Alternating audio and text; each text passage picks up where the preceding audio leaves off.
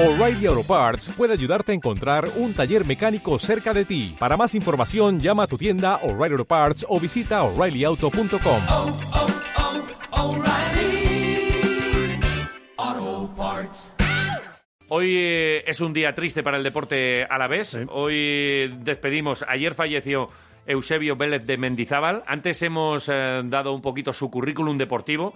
Vamos a repetir. Eh, mira, eh, tengo por aquí los datos. Eh, Ha sido un referente absoluto para, para toda una generación de, de ciclismo desde que, bueno, pues él comenzase en unos años en los que destacaban Anquetil, Ocaña o Eddie Merckx en los años eh, 60.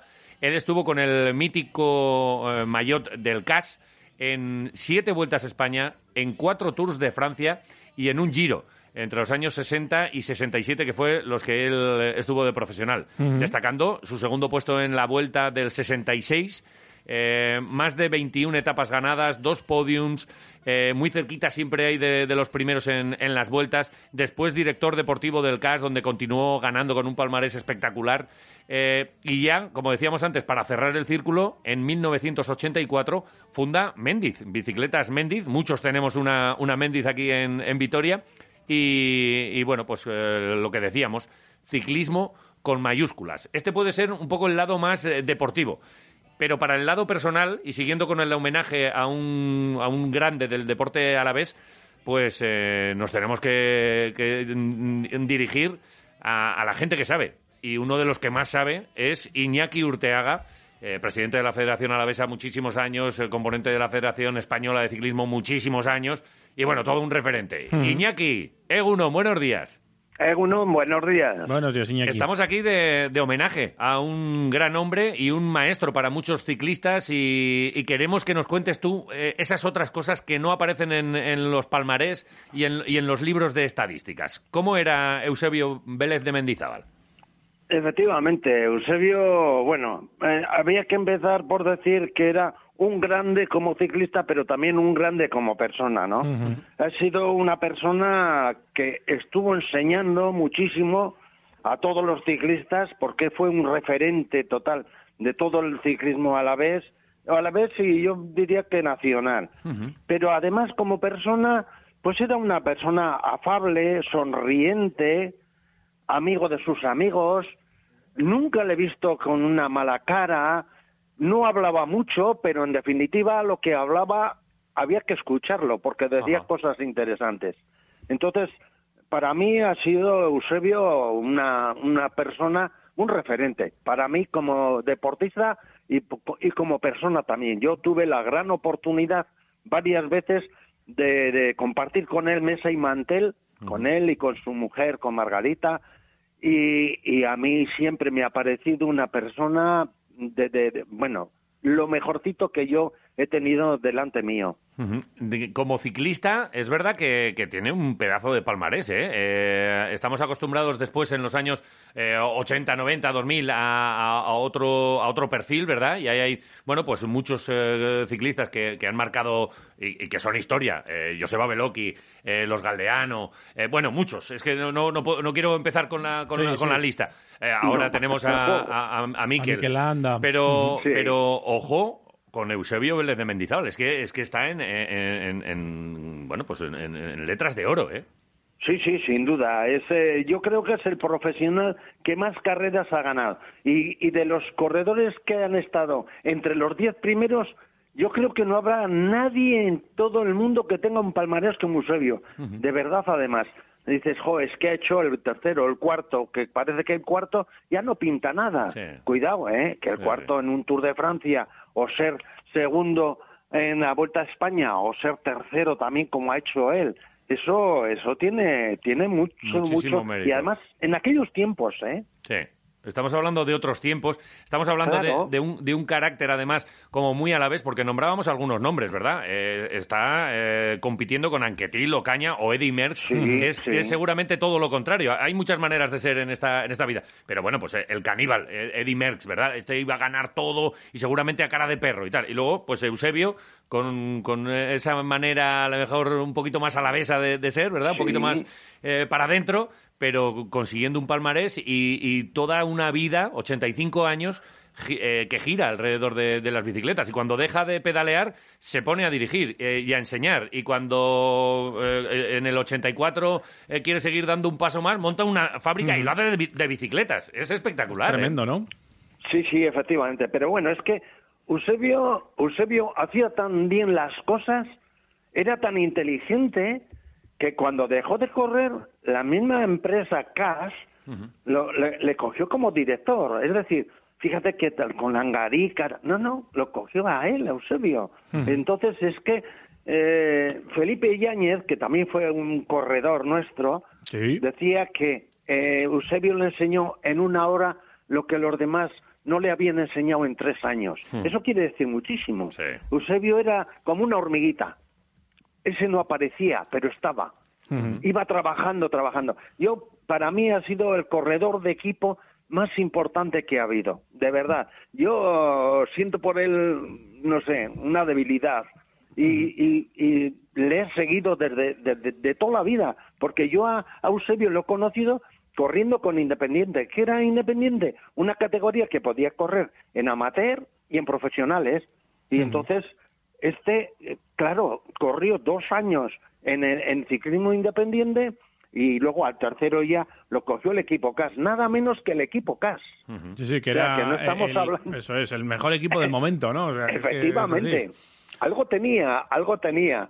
Y la verdad es que tenía, además de carácter, tenía pues una capacidad física tremenda y que no daba con el corazón todo lo que tenía, no exigía nada a cambio, es decir, era un corredor de equipo para un equipo como fue el equipo CAS.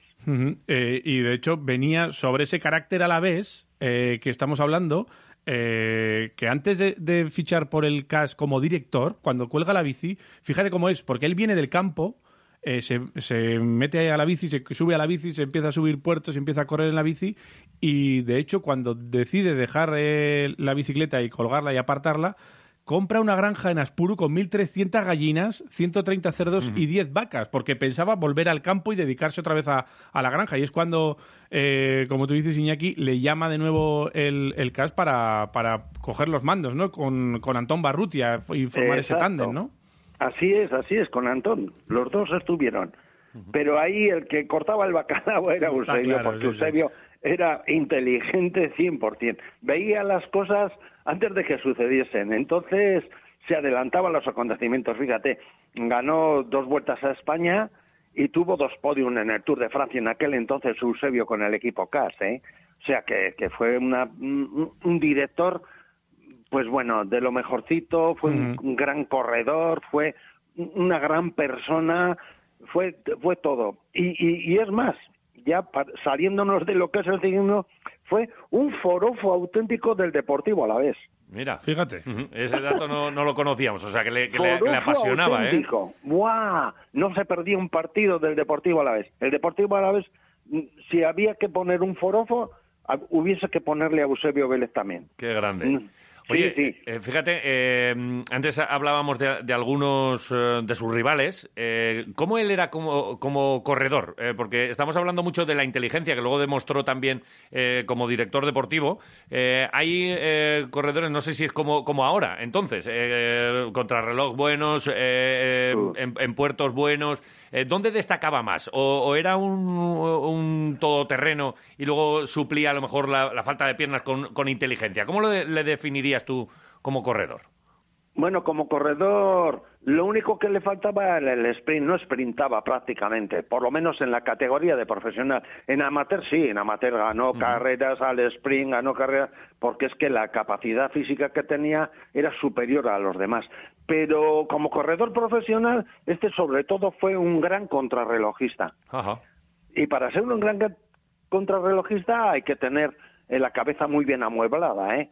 O sea, hay que tener muy bien los cálculos de resistencia, de potencia, de todo, y este, este era una maravilla. De hecho, pues fíjate, fue campeón de España por regiones en contrarreloj, entre otras cosas, ¿no? Y bueno, ganó etapas contrarreloj, ganó carreras contrarreloj. Su fuerte, desde luego, era contrarreloj. ¿Por qué? Porque como él se ponía, a- se montaba en bici, se ponía a pedalear, tenía una capacidad física tremenda, era capaz de calcular perfectamente, pues lograba esos éxitos como corredor eh, contrarrelojista, sobre todo, fue importantísimo. Eh, cuéntanos, Iñaki, eh, un recuerdo así, algo eh, que, que- que ahora mismo te venga a la cabeza de- del gran Eusebio.